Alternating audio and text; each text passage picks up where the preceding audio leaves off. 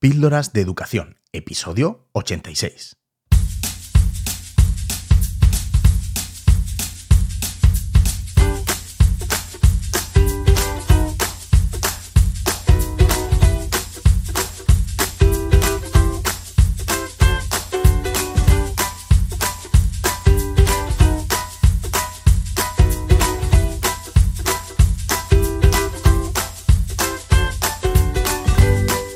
Estás escuchando Píldoras de Educación, un podcast sobre innovación y cambio educativo. Mi nombre es David Santos, soy maestro y director de un colegio público de infantil y primaria. Juntos podemos mejorar nuestra práctica educativa un poco cada día. ¿Me acompañas? Hola, ¿cómo estás? Feliz año nuevo, por cierto. Primer episodio de Píldoras de Educación del año 2023. Eh, espero que comiences este año fuerte y, que seas feliz, que eso sí que es lo importante. Yo te digo que ese es mi único propósito para el año, ser feliz. Tenía muchas ganas de volver a publicar. y ya sabes que me estaba costando últimamente, pero bueno, ahora es lo que tengo. Tengo que priorizar algunas cosas. Eh, estoy hasta arriba, siempre estoy diciendo lo mismo, pero bueno. Pero bueno, eh, es verdad, ¿no? y, bueno, pero ya todo lo hago desde la tranquilidad y, bueno, sabiendo lo que quiero en cada momento. Yo te digo que en otras ocasiones me habría agobiado bastante con ciertas situaciones que, he podido vivir en el último trimestre, pero ¿sabes qué? Que, estoy notando bastante el trabajo que estoy haciendo, que estoy realizando yo con mi mente, ¿no? Con mi cabecita. Es un viaje que, que inicié y que de verdad, literalmente me está cambiando la vida. Estoy centrado en mi salud y, claro, una de las partes importantes de la salud es la salud mental. Y sí, hay que cuidarla también. Así que bueno, te animo a que, a que te cuides también, tanto por fuera como por dentro.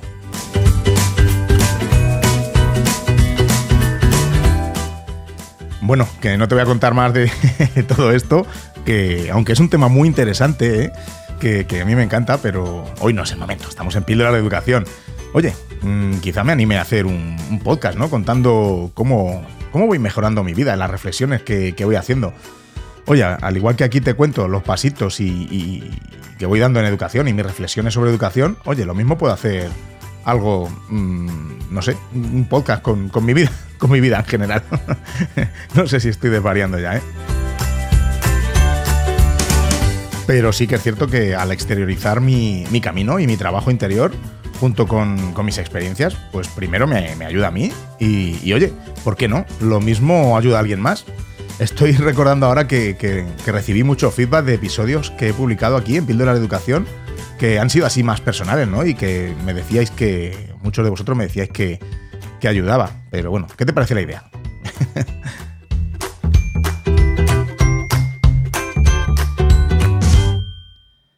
De verdad, voy a dejar ya de desvariar, ¿eh? que seguramente cuando publique este episodio y, me escuche, pues sienta que, es una chorrada o una locura, no sé, bueno, ya veremos. Que, cuando hablamos de podcasting, pues me encanta.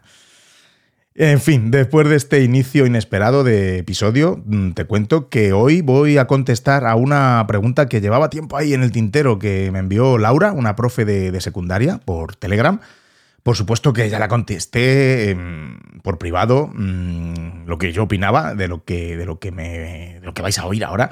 Pero bueno, le pedí permiso para publicar su audio y, bueno, pues hacer un, episodio a partir de esta, de esta pregunta, ya que me parece muy, muy interesante para el contenido de, de este podcast, Píldoras de Educación. Pero antes de empezar, recomendarte que te vayas a escuchar también mi otro podcast, porque tengo estos dos. bueno, de momento, si no sé, me va la cabeza haciendo el otro podcast que te he dicho. bueno, este podcast es Libros de Educación, ¿vale? Que junto con los grandes Jordi Rodríguez y José David Pérez, pues ya sabes, nos leemos un libro al mes y bueno, lo desgranamos, lo analizamos, reflexionamos sobre ello en, en un episodio. En el último episodio que, publicamos hablábamos del libro Un aula, un proyecto del gran Juanjo Vergara, que, bueno, como bien sabrás, ya ha pasado unas cuantas veces por aquí por, por píldoras. Y este mes nos estamos leyendo otro libro que no te puedes perder, que es Desafío en el aula, manual práctico para llevar los juegos de escape educativos a clase, de Cristian Negre y Salvador Carrión. Mira, ahora mientras que estás escuchando, mm, Píldoras de Educación, coges tu aplicación de podcast desde la que lo estés haciendo, buscas libros de educación y, oye, pues te suscribes y allí nos escuchas también hablar más de educación. Educación en Vena.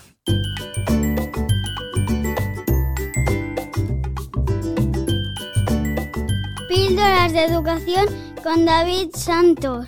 Porque otra educación es posible. Bueno, pues vamos ya sin más dilación a escuchar la pregunta que me dejó Laura en Telegram. Ya sabes que hay un grupo de píldoras de educación que puedes encontrar en t.me barra píldoras de educación, eh, que uno de los propósitos de, este año, aparte de ser feliz, pero uno de los propósitos con respecto a mi podcast y creación de contenidos es que quiero dinamizar un poquito más este año el grupo, ¿vale? Y, bueno, pues eh, por ahí me puedes encontrar y hablar conmigo si te parece. Eh, también, bueno, en Telegram, si me buscas, soy arroba David Santos. Así que, bueno, ahí, ahí nos vemos y nos escuchamos y nos leemos, lo que quieras.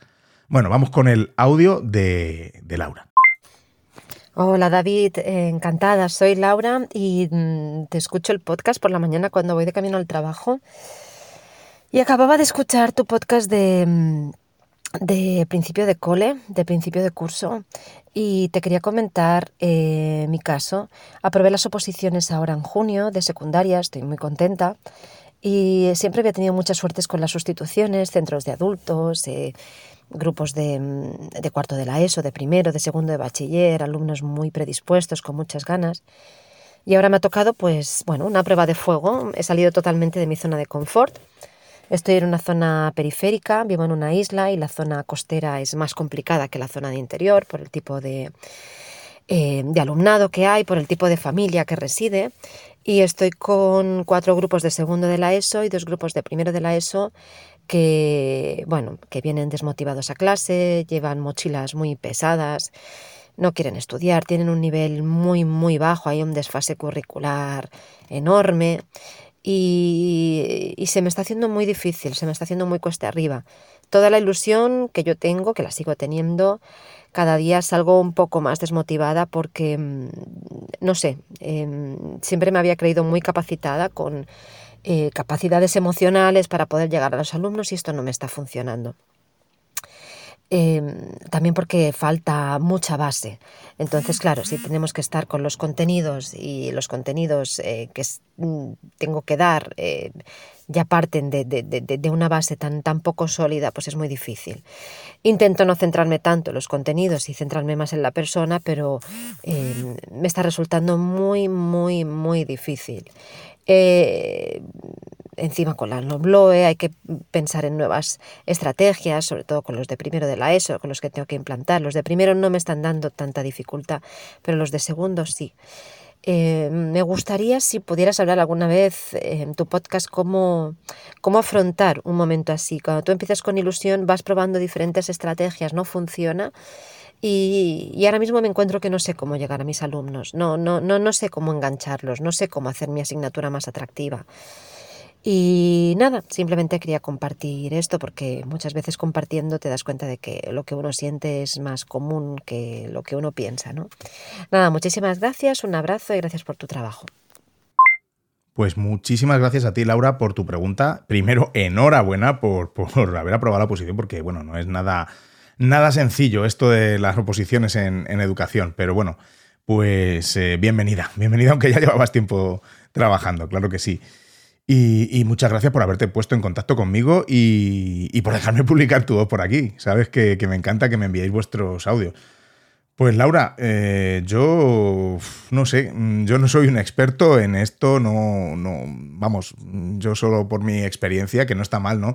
Pero mm, es que no hay una receta mágica, ¿verdad? Que aplicándola de repente y estos chicos y chicas vayan a dejar de tener eh, problemas o se vaya a subir el, nivel, que luego hablaremos del, dichoso nivel, o, que vayan a, estar súper motivados por el aprendizaje, así como, ¿no? como tocados por una varita mágica.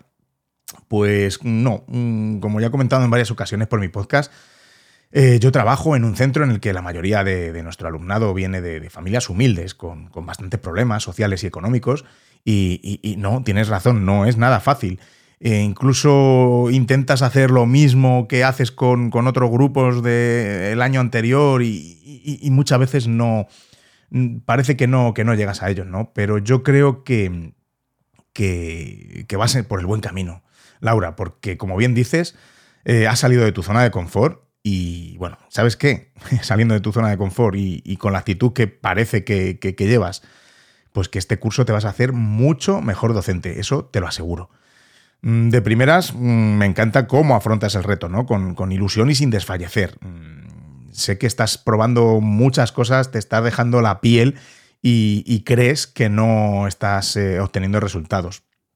Pero ya te digo yo que cómo cómo vas a atacar al toro, ¿no? Es, es, clave de éxito seguro. A lo largo de mi carrera he podido ver a algunos y algunas docentes que quieren que sus alumnos se amolden a ellos, que los centros se amolden a su manera de dar clases, y a su forma de ser, y bueno, pues están muy equivocados.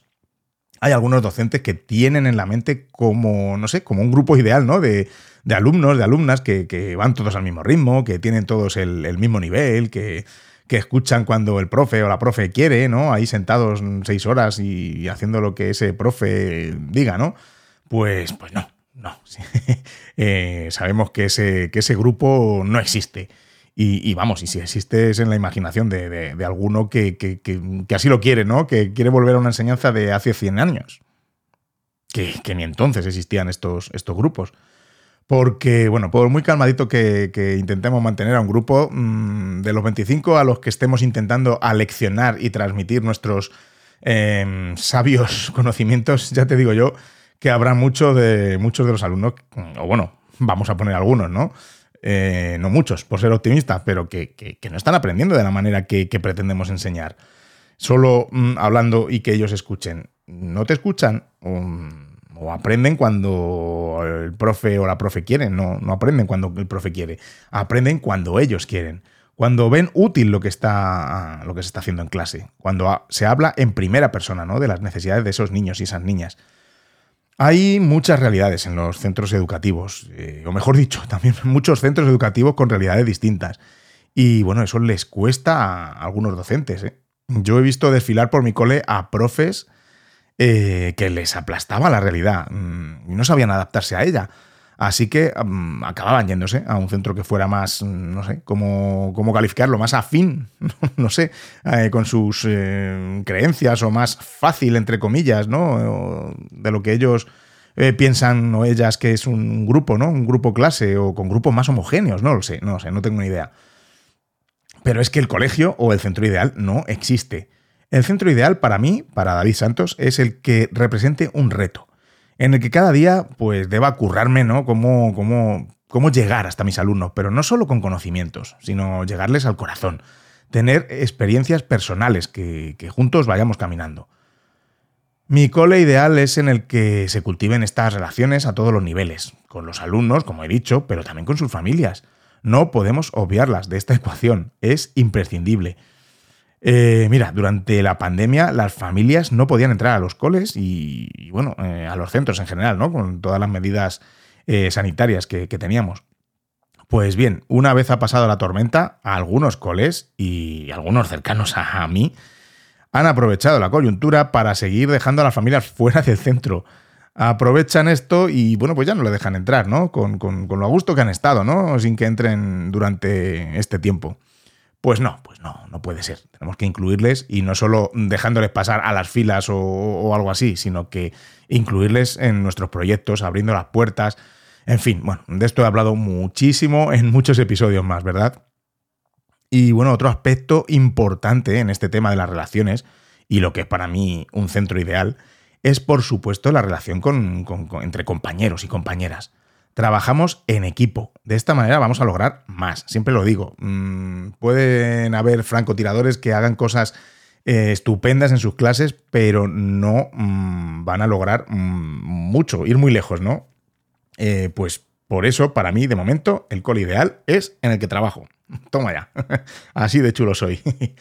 pero no porque hagamos todo bien, ni mucho menos, vamos. Eh, pero bueno, yo de momento estoy feliz, estoy muy a gusto con todo lo que estamos haciendo. Y, tampoco, por supuesto, ni somos los mejores en implementar metodologías o en la tecnología o, yo qué sé, vete tú a saber. Pero lo que me encanta de mi cole es que somos un centro que sobre todo es humano, que se preocupa por cada uno de los miembros de la comunidad educativa, como personas, que se preocupa por las relaciones y el bienestar de todos. Y bueno, Laura, parece que me estoy enrollando, ¿verdad? Pero tiene, todo tiene, yo creo que me estás entendiendo, ¿no? Todo tiene su porqué. Y ves a dónde quiero llegar, ¿verdad? Como tú bien dices, estos alumnos, estas alumnas que te han tocado este curso tienen una mochila emocional pues con mucha carga. Entonces, ¿cómo vamos a abordar los contenidos si, si está más que demostrado que cuando tenemos un problema grande, nuestra amígdala secuestra literalmente el cerebro y no nos deja pensar en otra cosa? Pero qué, aprendizaje, qué contenido, qué nivel, ¿no? ¿Qué nivel educativo? en fin. Las emociones eh, ya sabemos que cumplen un papel fundamental en el aprendizaje. Yo te aconsejo, si no lo has hecho, que escuches el episodio número 79 en el que tengo una charla muy muy interesante con Lorea Martínez sobre su libro Pedagogía con Corazón. En este libro nos da un, programa muy completo para trabajar la, competencia emocional. Pero claro, el trabajo de las emociones y, de la persona no da resultados inmediatos. Es como una lluvia fina, ¿no? Que a, base de, machacar, ¿no? De, a lo largo del tiempo dará sus frutos. Por eso es tan importante el trabajo coordinado como centro. Porque si un profe, una profe, se pone a hacer este trabajo a nivel emocional con, estos chicos, con estas chicas, y al curso siguiente le toca a otra, otra profe que, esto lo considera, pues yo qué sé, magufadas, pues nada, no este, estos resultados no, no perdurarán en el, tiempo. Y nosotros lo que queremos es que estos alumnos, estas alumnas, eh, pues en definitiva sean mejores personas, ¿no? Bueno, y esto es así con este tema emocional, pero también con cualquier tipo de metodología que, se quiera implementar. Las emociones y esa mochila que tienen nuestros alumnos interfieren, o, mejor dicho, influyen en la capacidad de nuestro alumnado por, por aprender. Por eso, como decía antes, debemos crear espacios seguros, aulas donde pueda existir esa predisposición a aprender. Para ello, yo considero crucial el enfoque, la mirada que le demos a la educación para mí es primordial, ¿no? El, implementar metodologías activas en las que ellos adquieran el, protagonismo que en realidad tienen en todo este proceso. Y sí, el tipo de metodología eh, tiene mucho que ver y, va a influir mucho en, la autoestima de estos, de estos, niños, de estas niñas y, en, que se sientan a gusto, seguros. Eh, por ejemplo, crear espacios y tiempos en los que los niños y las niñas se puedan expresar libremente y soltar un poco de lastre también, ¿no? Claro que sí actividades y rutinas que ayuden a realizar esa transición de, la casa a la escuela, mm, porque normalmente estos, estos, estos, niños, estas niñas, tienen una situación familiar eh, muy desfavorable, ¿no? Y entonces necesitamos hacer esa transición.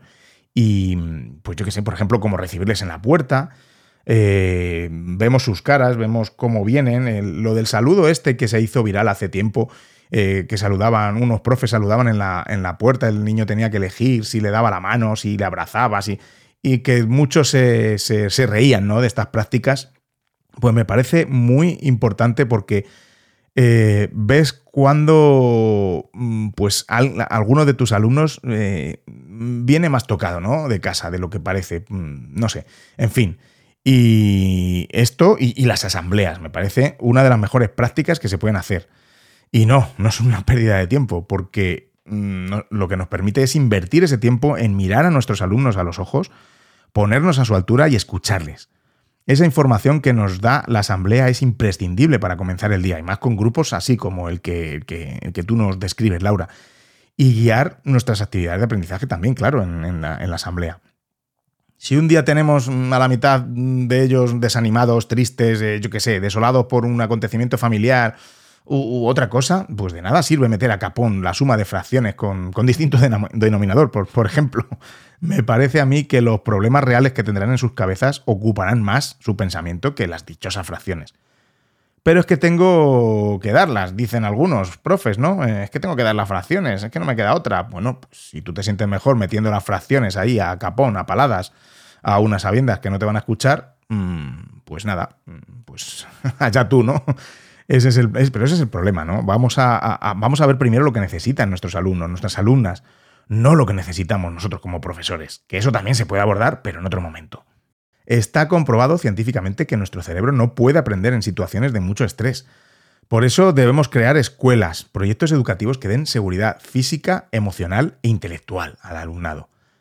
con estrategias como pues, ofrecer a los alumnos la posibilidad de elegir, eh, como en el aprendizaje basado en proyectos, ¿no? en sus investigaciones, cuando eligen ellos también sus proyectos, el poner el aprendizaje al servicio de ellos y de ellas, que hable de ellos en primera persona, que puedan relacionar los aprendizajes con su vida real.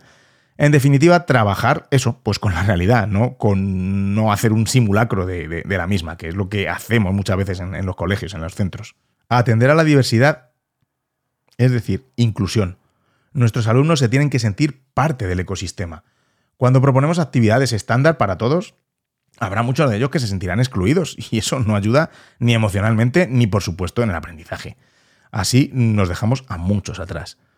Eh, te recomiendo, os recomiendo encarecidamente la lectura del libro Inclusión, Acciones en Primera Persona, que, coordina Antonio Márquez, en el que escriben grandes autores sobre este tema de la inclusión es un manual muy práctico con indicadores para ponerlo en la práctica y que, por cierto, analizamos este libro en el episodio 2 del podcast Libros de Educación, así que también lo puedes escuchar si, si te apetece. Y es que es verdad, haciendo un aula más inclusiva, un centro más inclusivo en el que tengamos en cuenta a todos, en el que las metodologías activas tengan un peso importante, en el que se cultiven las relaciones, nos permite abordar el dichoso nivel Evidentemente, a la hora de abordar ciertos contenidos, mm, no podemos partir de lo que no saben. Si no lo saben, mm, no lo saben. Que en esto tienen problemas también algunos, algunos docentes, ¿eh? Como tengo que dar estos contenidos correspondientes a este curso, pues ala, tiro para adelante y caiga quien caiga. Mm, vamos, te lo digo porque lo estoy sufriendo en mis propias carnes con, uno de mis hijos, que, a buena hora se fueron de mi cole. En fin, es lo que tienen los acuerdos en los divorcios. Pero no voy a hablar de esto ahora. Pero, por ejemplo, a mi hijo le está costando multiplicar horrores y la profesora, como tiene que dar el nivel de lo que corresponde para su curso, pues nada, seguimos ahora con las divisiones y no han tenido tiempo de asimilar las divisiones por una cifra, pues nada, no pasa nada, metemos las de dos. Eh, en fin, es muy centrado en los contenidos y, en el, dichoso nivel. En alguna tutoría me ha dicho que mi hijo no llega al nivel de los demás. Es que odio esta palabra, ¿eh? el nivel, de verdad. Pues, pues señora, mmm, ¿Qué está haciendo usted para que no se quede atrás o al menos partir de lo que necesita aprender? No he visto ninguna actividad que eh, para que él progrese, ¿no? Desde donde él está, sino que todos están haciendo lo mismo. Eh, en fin, pues si no saben multiplicar, no puede empezar a dividir. Mm, que es que me enerva, me enerva el tema. Pero esto venía por lo del nivel de los chicos y las chicas de esa clase. Laura, habrá que partir efectivamente de sus conocimientos, de lo que saben, ¿no? de lo que no saben, ¿no? de sus conocimientos previos. Mi experiencia aplicando aprendizaje basado en proyectos me dice que mm, de esta manera, trabajando a través de, las metodologías activas, se llega a más alumnos, se incluye más. Por supuesto, tampoco es una receta mágica, ¿no? Mm, que vaya a solucionar todos los problemas. Pero mm, sí que pienso realmente que de una manera más tradicional, por, decirlo de alguna manera, eh, conseguiremos peores resultados y nos dejaremos atrás a más alumnos. Laura, yo estoy seguro de que mm, de todos los que nos están escuchando saldrían muchos mejores consejos de los que yo te pueda dar, porque yo, bueno, me enrollo con el tema y, en fin, no sé si, si algo, algo te sirve de, de mis reflexiones. Pero bueno, por eso, oye, animo a que me dejéis comentarios y reflexiones sobre, sobre esto que hemos hablado hoy. Desde aquí, Laura, te mando mucho ánimo y, decirte que, lo que desprende tu audio es ganas de que el grupo salga adelante, iniciativa y, grandes expectativas. Y sabes una cosa, que creyendo en el grupo tienes muchas más posibilidades de que hagas mm, cosas muy bonitas con ellos. Yo apuesto por cultivar las relaciones en el aula y construir desde ahí.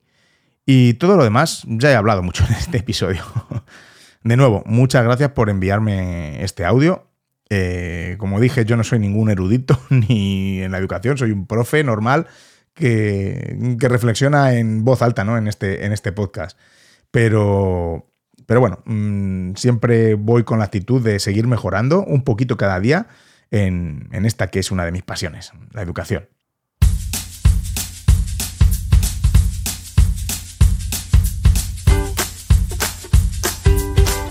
Pues hasta aquí el episodio de hoy, el primero de 2023, un poquito más corto de lo que os tengo acostumbrados, pero bueno, está muy bien. El siguiente ya te adelanto que viene con sorpresa, porque por fin habrá invitado en Píldoras de Educación. ¿Quieres saber quién es?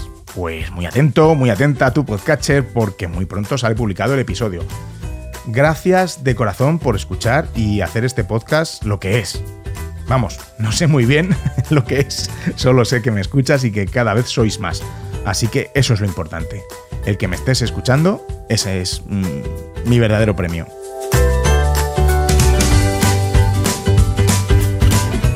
Puedes dejarme tus comentarios sobre este episodio, sobre cualquier otra cuestión, en redes sociales como Twitter o Instagram, donde me encontrarás como arroba davidsantos-a, o por Telegram, como hizo Laura, donde soy arroba davidsantos, sin el guion bajo y sin la A, solo arroba davidsantos. Te deseo un 2023 lleno de felicidad. Es lo único que quiero, que seas feliz. Lo demás vendrá rodado, ya lo verás.